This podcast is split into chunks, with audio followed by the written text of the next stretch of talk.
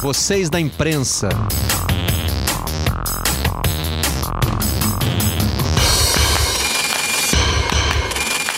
Olá, eu sou Marcelo Barreto e este é o Vocês da Imprensa, o podcast do Redação Sport TV. Aqui a gente tenta explorar um pouquinho mais temas que bombaram nas nossas mesas durante a semana. E o assunto do momento na Espanha é o rompimento, é o burofax, na verdade, né? o rompimento judicial entre Lionel Messi e o Barcelona. Para falar desse assunto, eu convidei o Fernando Calais, que está acompanhando tudo bem de perto. Fala, Calais. Oi, boa tarde, tudo bem, Barreto? Boa tarde, boa noite, bom dia, depende de que, da hora que a pessoa estiver escutando a gente, né? Pode ser lavando louça, pode ser dentro do ônibus, pode ser a qualquer momento. Está conosco também Eduardo Carleso, especialista em direito esportivo e principalmente em assuntos da FIFA. Carleso, muito obrigado por nos atender. Obrigado, Barreto, pelo convite. Tudo bem, Calais? Oi, tudo bem, bom dia. Boa, boa, boa. bom dia, não. é Começou tá aqui, tá cara, batucada todas... aqui na porta. Começou a batucada aqui na porta. Lá já vai, já vai percorrendo todos os cumprimentos. O pessoal já se sente saudado em qualquer hora do dia que estiver escutando o nosso podcast. O Calais, como é que chegou esse burofax aí para você? Conta um pouquinho assim dos, dos primeiros momentos, né, de como é que explodiu essa bomba.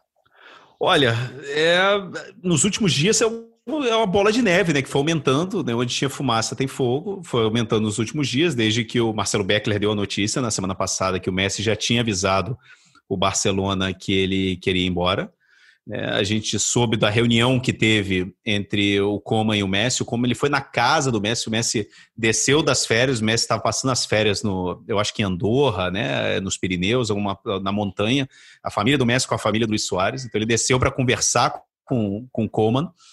E, e parece que essa reunião não foi muito legal, que o Messi já estava começando a pensar, né, que o futuro dele já não ia ser no Barcelona. Parece que mais ou menos ele disse isso para o Coman, né, que ele se via mais fora do que dentro do Barcelona.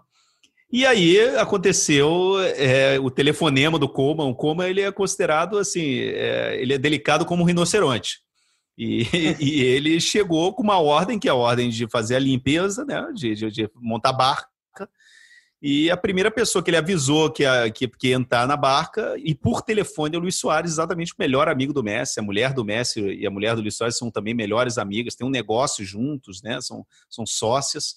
E aí foi já, aí foi quando o Messi falou assim, olha, já não tem mais conversa, é, realmente a gente vai ter que mandar uma notificação extrajudicial, né, que é mais ou menos parecido que seria um, um AR, né, uma carta registrada aqui na Espanha para o clube, avisando que ele quer ir embora, e ele quer, diz que não só quer ir embora, como quer ir embora de graça, alegando que uma cláusula que ele assinou com o Barcelona em, 1900, em 1900, em 2017, quando ele renovou com o Barcelona, né, esse contrato que acaba no ano que vem, ele tem uma cláusula que diz que se ele avisa o clube até o final da temporada, né, é, o El País diz que é no dia 31 de maio, o Mundo Deportivo diz que é no dia 10 de junho, mas enfim, é, tem que coincidir com o final da temporada e é isso que o Messi alega, que essa temporada, como foi diferente, esse prazo né, de fim da temporada que ele tem no, no contrato para poder sair de graça é, não vale. Então, é agora a gente está nesse vácuo legal aí que eu acho que o Eduardo vai poder falar melhor para a gente, né, Barreto? Mas é o que Exatamente. ele quer. É o que ele quer, né? Ele quer sair de graça. Ele parece que assinou um, um, um contrato, Calais, que bate com o prazo de um ditado que eu aprendi aí. Não sei se eu vou dizer direito, mas era assim: hasta los 40 de maio no te quites el sadio. Isso significa que ali pelos primeiros 10, meses, 10 dias de junho ainda tá, pode fazer um friozinho. Depois bate aquele calorão do verão espanhol. O Carlos vai nos ajudar nisso sim, porque essa é uma temporada especial também nesse sentido, né? É, valem os contratos até quando? Até a data que estava estipulada inicialmente ou até o que passa a ser o fim da temporada, Carles? Está bem definido ou vai ser discutido caso a caso? Esse assunto do ele vai trazer luz a uma questão bastante relevante na esfera do futebol local, mas também, sobretudo, internacional, que é a data de finalização da temporada. Porque, como todos nós sabemos, a temporada na Espanha ela, ela segue um, um modelo diferente da temporada brasileira.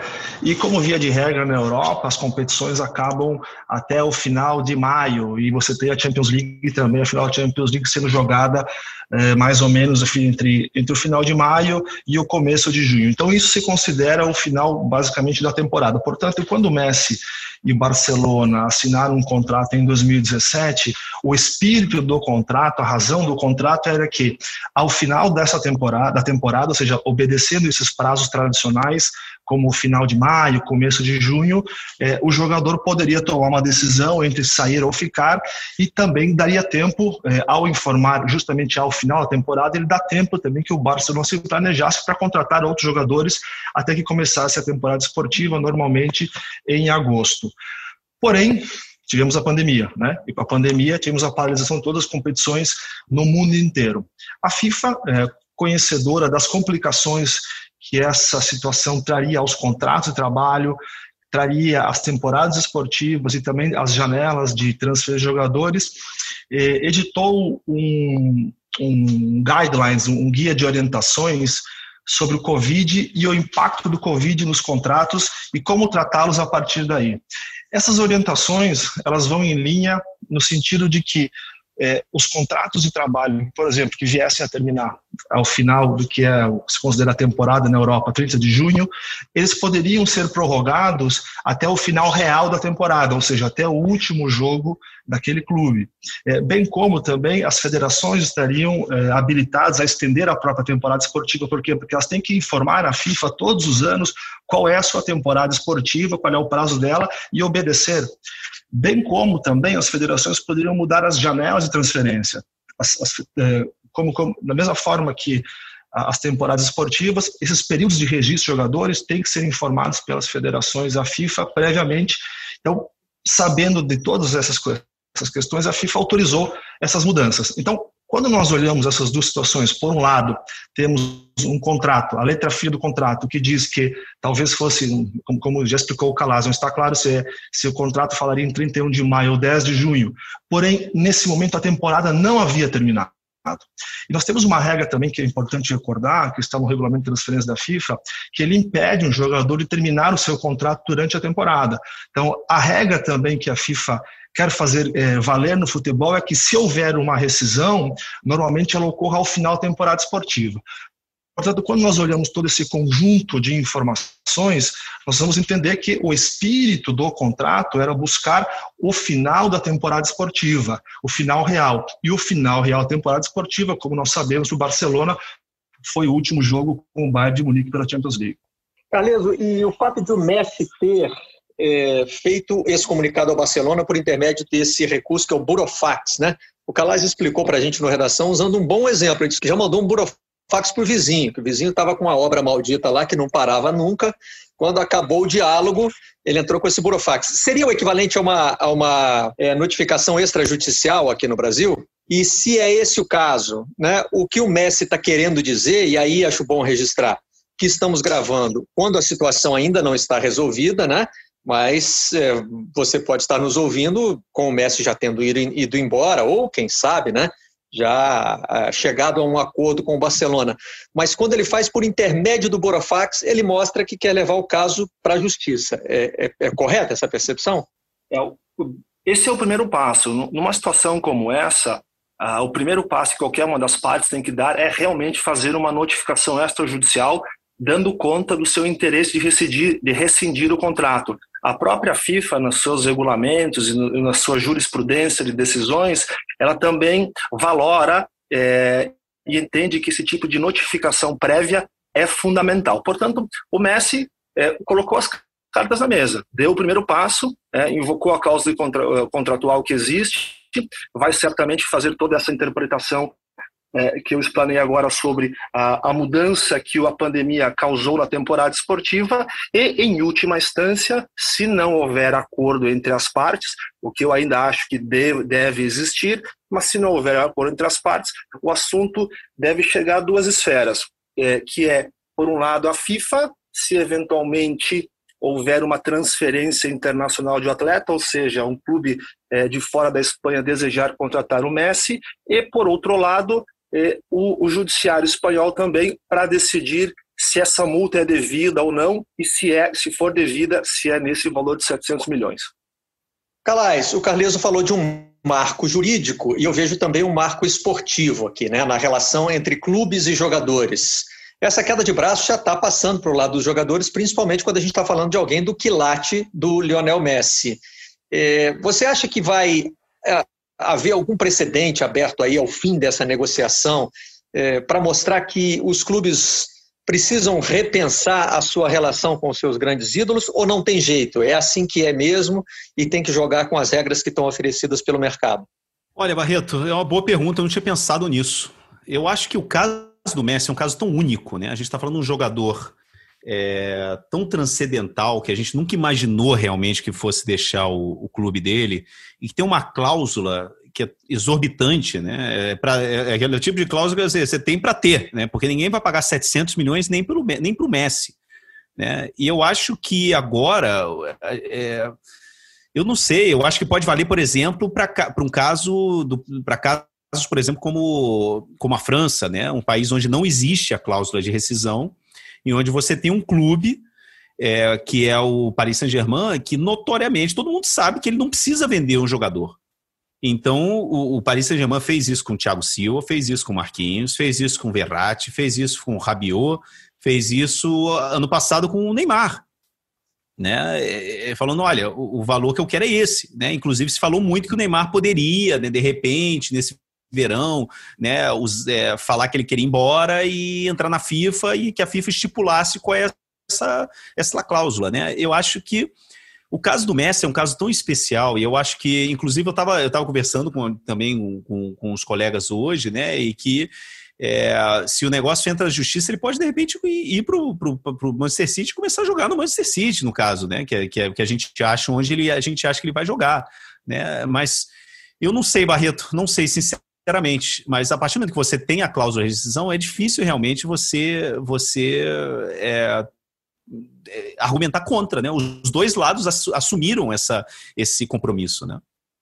Carleso, com relação à legislação internacional, tem algo que proteja os clubes ou hoje o poder está mesmo na mão do jogador? Quando ele decide sair, não tem quem segure?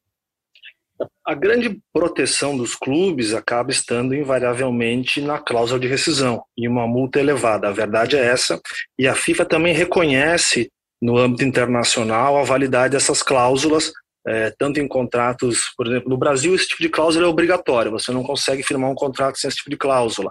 É, na Espanha também é obrigatória. Já em países como a França e a Inglaterra, não é, é não é obrigatório e não existe a cláusula penal. Ou seja, é quando você vai partir para uma rescisão, você não sabe previamente qual é o valor dessa, dessa rescisão. Se você não consegue calcular.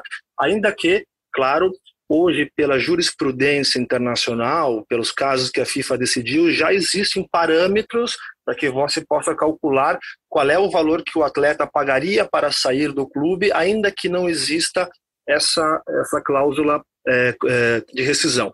Porém, a, a verdade dos fatos é que nós sabemos que quando um jogador quer ir embora, é muito difícil segurá-lo. Né? O jogador tem grande poder de negociação, é muito difícil você jogar, segurar um jogador contra a sua própria vontade. Portanto, alguns dos instrumentos que os clubes têm para se prever ou para se garantir é, são contratos de longo prazo, só que por vezes você acaba, muitas vezes acaba apostando em jogadores é, no longo prazo que não dão certo, que não performam, e aí você fica atado ao atleta, tendo que pagar salários muitas vezes altos sem que o jogador tenha performado, e cláusulas de rescisão também altas. Claro, Nesse caso do Messi, nós temos uma cláusula que, não sei se desproporcional, mas ela é inviável, é, até mesmo pelo período, pela, pela idade do atleta e pelo pouco tempo de contrato que ele tem com o Barcelona. No caso do Barcelona, Calais, as saídas mais recentes, assim, mais impactantes, elas foram todas consensuais, né? Vamos pensar aqui em Xavi e Iniesta, dois grandes companheiros do Messi, que ajudaram a formar um dos maiores times do Barcelona, se não o maior de todos os tempos. É, o Xavi foi para o Catar, o Iniesta foi para o Japão, ligas secundárias, ou seja, o Barcelona não perdeu para um rival europeu, é, e os dois já tinham meio que cumprido o seu ciclo, né? O Messi está virando para o Barcelona, para esse Barcelona, meio que uma situação inédita, né? É, é, porque, como você falou, os dois já foram quando eles já não tinham, assim, quando eles já viram que o período esportivo deles no clube já tinha acabado.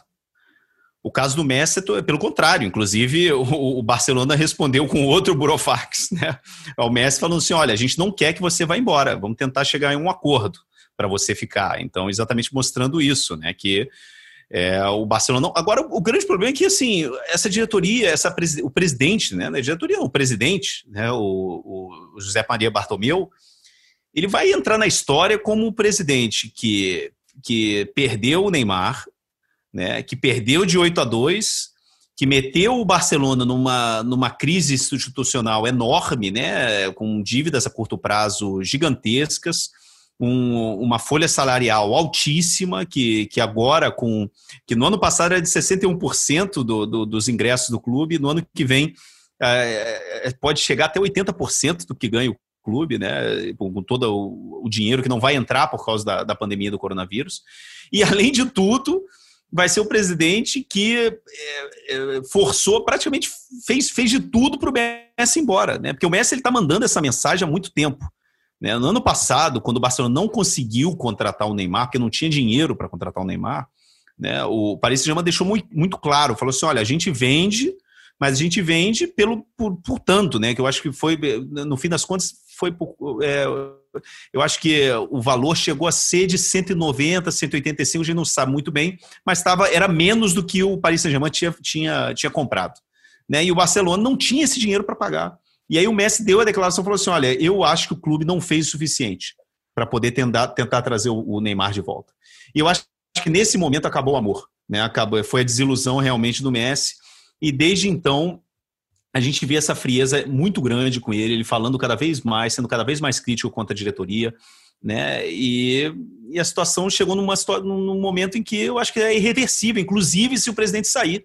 Eu acho que mesmo o Bartomeu saindo, o Messi vai sair do Barcelona né? Basta agora eu acho que basta saber como ele vai sair, né? Eu acho que no fim das contas faz sentido para todo mundo que o, o, Manchester City, que o Messi o, e, o, e o Barcelona cheguem a um acordo e que o Barcelona acabe, o Manchester City faça uma oferta, que eu acho que vai ser parecida ao, ao que foi a oferta do a saída do Cristiano Ronaldo do, do Real Madrid, né? eu acho que pode ser até um pouco mais né, um, sei lá, entre 100 e 150 milhões de euros, mas eu acho que é um processo já irreversível, o rancor já é muito grande para o Messi continuar no, no, no, Barcelona.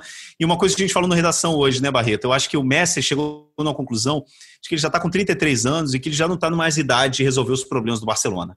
Ele tem, sei lá, dois, três anos mais de carreira e ele quer ir para um clube já consolidado, onde ele possa ganhar realmente a Champions, voltar a ser o melhor jogador do mundo né? E ele percebeu que isso ele não pode fazer mais no Barcelona.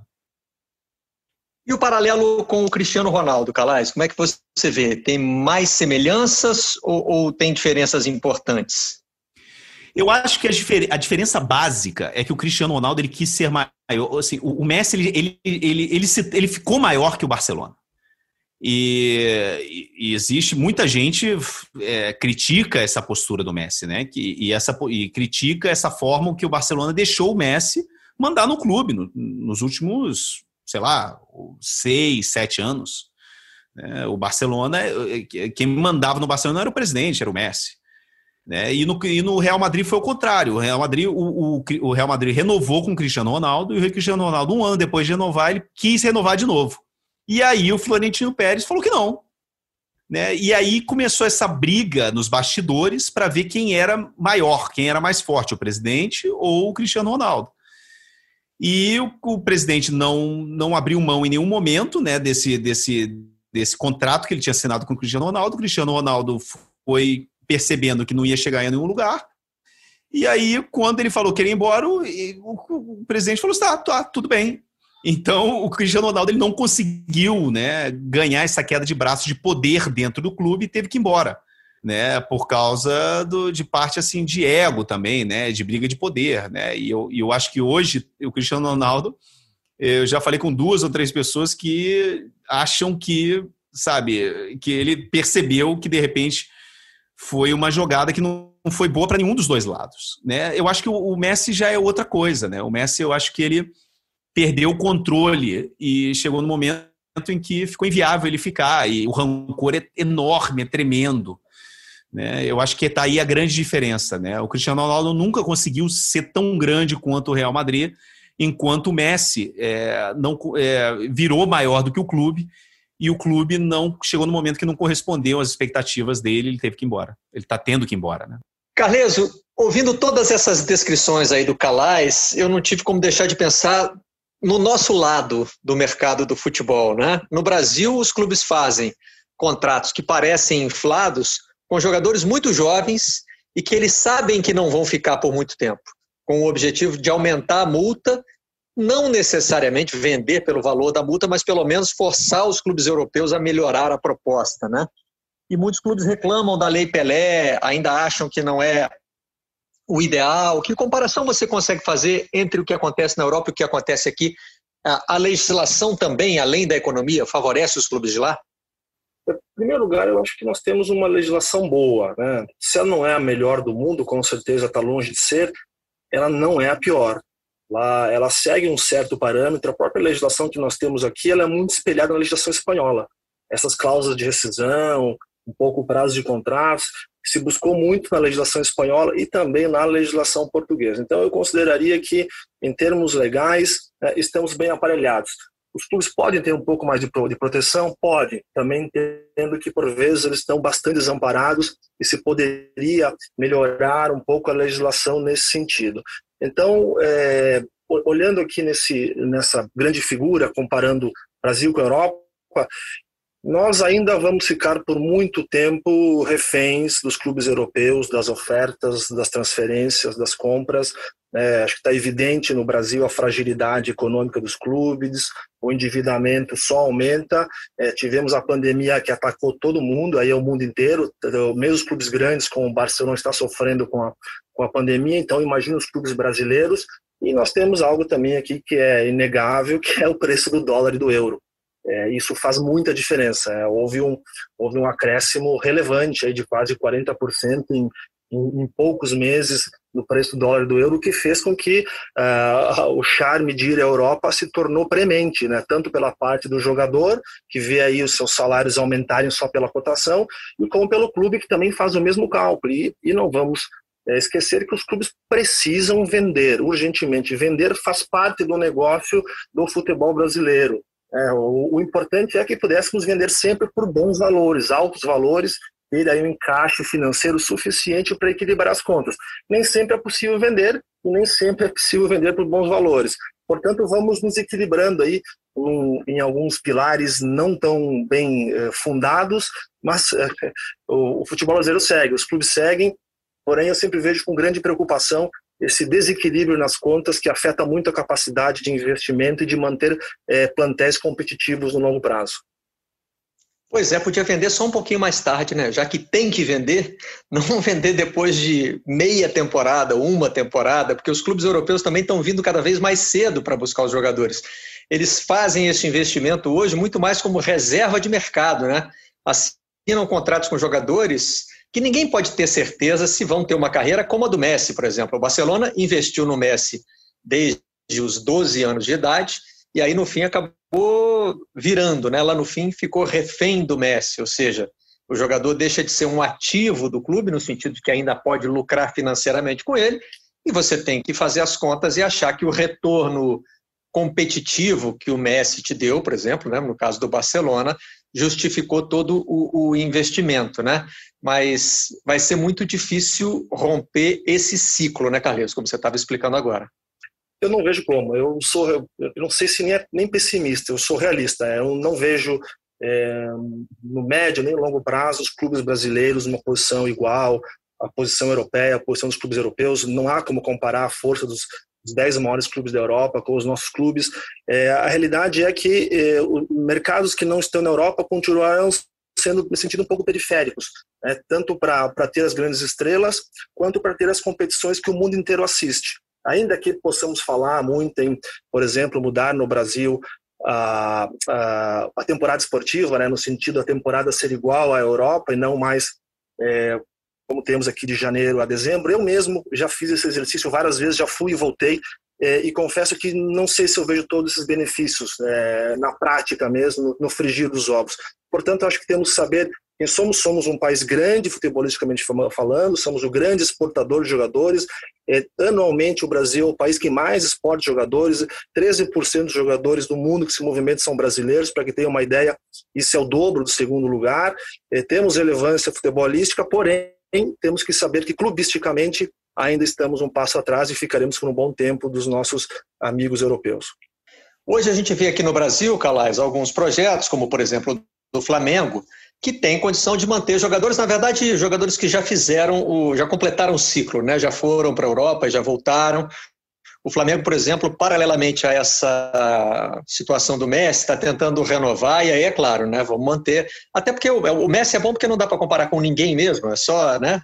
Dele para cima você só, você só vai achar Pelé. Então, é, eu vou dizer nomes aqui que evidentemente não tem a ver com o Messi no mercado, mas enfim, é, me parece que a situação é que traz alguma semelhança, guardadas as devidas proporções. O Flamengo quer renovar com o goleiro Diego Alves e com o Diego Ribas. E aí entra nessa linha, está querendo mesmo retorno esportivo. Já são jogadores que o clube não pensa mais em negociar. Né? Então tem que confiar que eles vão trazer retorno esportivo como já tem, como já tem trazido. Agora, é, quando o clube chega numa situação, é que o Messi também é tão extremo, né, Calais? Até para a gente citar como exemplo fica difícil, mas ninguém se prepara para o dia seguinte, né? Acho que essa situação do Barcelona está mostrando isso. Não existe um projeto de Barcelona para depois do Messi. É muito difícil fazer isso. Não sei se é impossível. É, e, e eu acho que a forma com que o Neymar saiu já mostrou um pouco isso, né? Porque o Barcelona foi. E, e olha, olha assim, eu acho que tem um, um, excelente, dois excelentes paralelos dos dois maiores clubes da Espanha, né, que é a saída do Messi, da saída do Neymar do Barcelona e a saída do Cristiano Ronaldo do Real Madrid. Quando o Messi, quando o Messi, quando o Neymar saiu do Barcelona, o Barcelona tentou trazer em dois anos três jogadores com características muito similares a, ao Neymar e três jogadores estrelares caríssimos, né? Que foram o, o, o Coutinho, o Dembélé e depois o, o Griezmann. E nenhum dos três deu certo. Nenhum dos três deu certo. Porque eram jogadores, assim, tentou. Você não substitui um Neymar. E o Real Madrid, por outro lado, ele assumiu exatamente isso que você falou, Barreto. Não dá para substituir o Cristiano Ronaldo. E o Real Madrid seguiu a, via, a, vida, a vida adiante sem o Cristiano Ronaldo. E, e, e, e reconheceu isso, falou assim: não dá para substituir o Cristiano Ronaldo. Né? Então, no caso do Barcelona, é o que eu estava falando com, com o Santi Jiménez, que é o nosso editor-chefe lá da redação em Barcelona, e ele está falando isso, assim, se realmente o Messi sair e, e, gerar esse dinheiro, assim, o Bartomeu, eu acho que tinha, tem uma cláusula nessa venda que o Bartomeu, que é o presidente do, do, do Barcelona, não pode encostar a mão nesse dinheiro. né? Porque tudo que ele fez até esse momento, ele mostrou que ele não tem essa capacidade para ver realmente, para enxergar o que é um projeto esportivo. O Real Madrid, na, na, saída do Cristiano Ronaldo, ele, ele, ele, claro que ele pensa no imediato, né? Ele tem um, é um, é um clube milionário, tem jogadores de um, de um, nível altíssimo, né? Trouxe o Hazard, mas não trouxe o Hazard para ser substituto do Cristiano Ronaldo. Trouxe o Hazard porque era uma peça a mais dentro do, do, do, do, time. Mas é um time que contratou o Renier, tinha o Rodrigo, tinha o Vinícius Júnior, tem o Valverde. Você tem, tem uma série de jogadores jovens, mas assim, estrelas do, do presente, mas que tem um futuro brilhante pela frente. O Real Madrid está pensando daqui a 3, 4, 5, 6 temporadas. Né? Enquanto o Barcelona quis resolver o problema do Neymar de forma urgente e imediata, e a gente viu que não deu certo.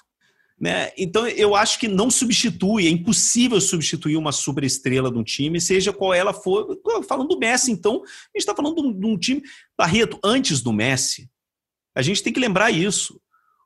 O, o Barcelona só tinha ganhado uma Champions.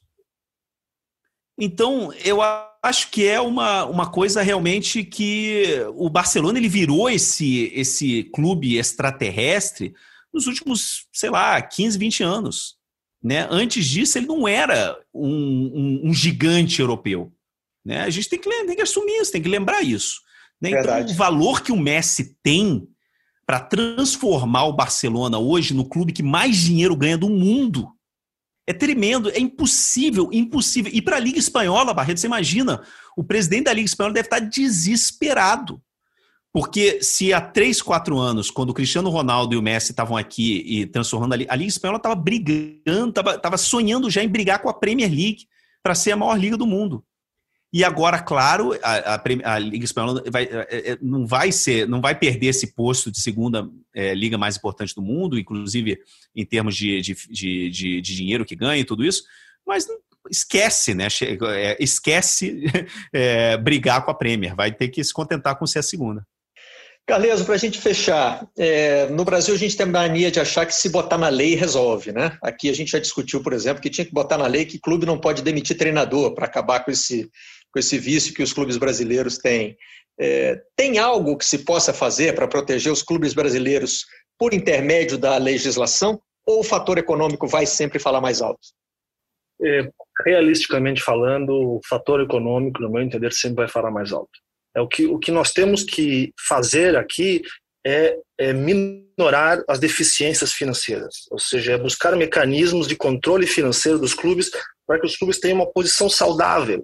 Clubes com posição saudável financeiramente podem se planejar, podem manter os seus jogadores mais tempo e têm capacidade de investimento também para a contratação de jogadores de alto nível, jogadores é, do continente, sobretudo, que é, que é o foco aqui no Brasil, da América do Sul, jogadores que são estrelas em seus países, que possam vir jogar o Brasil. E até mesmo jogadores, muitas vezes, que já passaram como estrelas no, na, na, Europa e possam vir ao Brasil, como nós estamos vendo agora, até é o caso do Botafogo. E esses mecanismos de controle financeiro são o chamado Financial Fair Play, o regulamento é, de licenças da Europa e de é, controle financeiro que, no, no frigir dos ovos, executou uma função relevantíssima no futebol europeu, que foi acabar basicamente com as dívidas, tornar os clubes saudáveis e dar eles condições de contratação. Claro que também a Europa já agora já está passando por outro momento, que o financial fair play não deixa mais contratar estrelas, né? E o Messi é, é, é uma dessas questões que todos os clubes querem, mas eles vão ter que fazer a conta exatamente de quanto custa o Messi, quanto vai custar a aquisição dele para saber se esses números fecham no seu balanço. Daí a força que o próprio Messi está fazendo para sair de graça, né? Para poder executar essa cláusula do contrato e permitir que ele possa assinar com um grande clube europeu. Infelizmente... E o Messi Barreto, e o Messi Barreto é. agora, a gente está gravando isso dia 26, é, acaba de acontecer, a gente está falando desses paralelos Europa e, e América do Sul e Brasil, mas acaba de acontecer uma coisa em Barcelona, que a gente está acostumado aí no Brasil, né? Que a torcida invadiu, agora acabou de invadir a sede do Barcelona, né? Botaram para baixo o portão e a polícia teve que entrar, teve, teve, teve confusão, teve briga, é, a tropa de choque chegou, então acabou de acontecer aqui em Barcelona uma, uma, imagem e que era de se esperar, né, Barreto? Eu acho que, na boa, eu acho que o, o Bartomeu não só vai ter que, vai ter que renunciar, ele vai ter que se mudar de Barcelona. Eu acho que ele não vai poder morar nessa cidade nunca mais. Deve ser horrível viver num país como esse, Calais, em que torcedor invade é, sede do clube. É, eu, com relação ao que o Carleso é, colocou agora, eu ia dizer que, infelizmente, né, é, promessa ainda não vale essa lógica de jogador que brilha na Europa e quer encerrar a carreira no Brasil, porque eu aceitava o Messi em qualquer clube no Brasil, inclusive na seleção brasileira, se ele quisesse jogar a gente, a gente dava 10 para. Bom, aí 10 tem o Neymar, e o Neymar é o tema da última pergunta que eu quero fazer para você, é, Calais. Estamos gravando na quarta-feira. É, o podcast vai ao ar na sexta. Até lá, Neymar já terá entrado nas capas dos jornais como possível solução para a saída do Messi, não? Não, é, ele, ainda ele, não? É, não, ele é intransferível e por mais que a gente veja, é, não, foi a capa, eu acho que foi no dia seguinte do 8 a 2 acho que foi a capa do, do Mundo Deportivo do Esporte, um dos dois, eles botaram o Neymar na capa. Pelo amor de Deus, né? Não tem condição nenhuma. O Neymar não vai sair do Paris Saint-Germain. Ele era negociável no ano passado. É, o Barcelona não tinha dinheiro para comprar e agora já passou. Ele é, o Paris Saint-Germain não vai vender o Neymar e não vai vender o Mbappé. Então, pode esquecer, o Barcelona não tem nenhuma possibilidade, principalmente no momento em que ele está. O Neymar não vai sair do, do Paris Saint-Germain nesse momento. A hora do Neymar sair do Paris Saint-Germain era no ano passado. Hoje o Neymar é inegociável, não tem nenhuma possibilidade dele sair do Paris Saint-Germain nesse momento. Valeu, Calais. Obrigado pela participação de vocês da imprensa. Valeu, um abraço grande para todos. Eduardo Carleso, muito obrigado também pela sua participação, pela sua contribuição. Valeu, Barreto, um prazer estar aqui. A gente se vê na próxima edição, quem sabe, né? Já sabendo para onde vai o Messi. Até lá. Vocês da imprensa.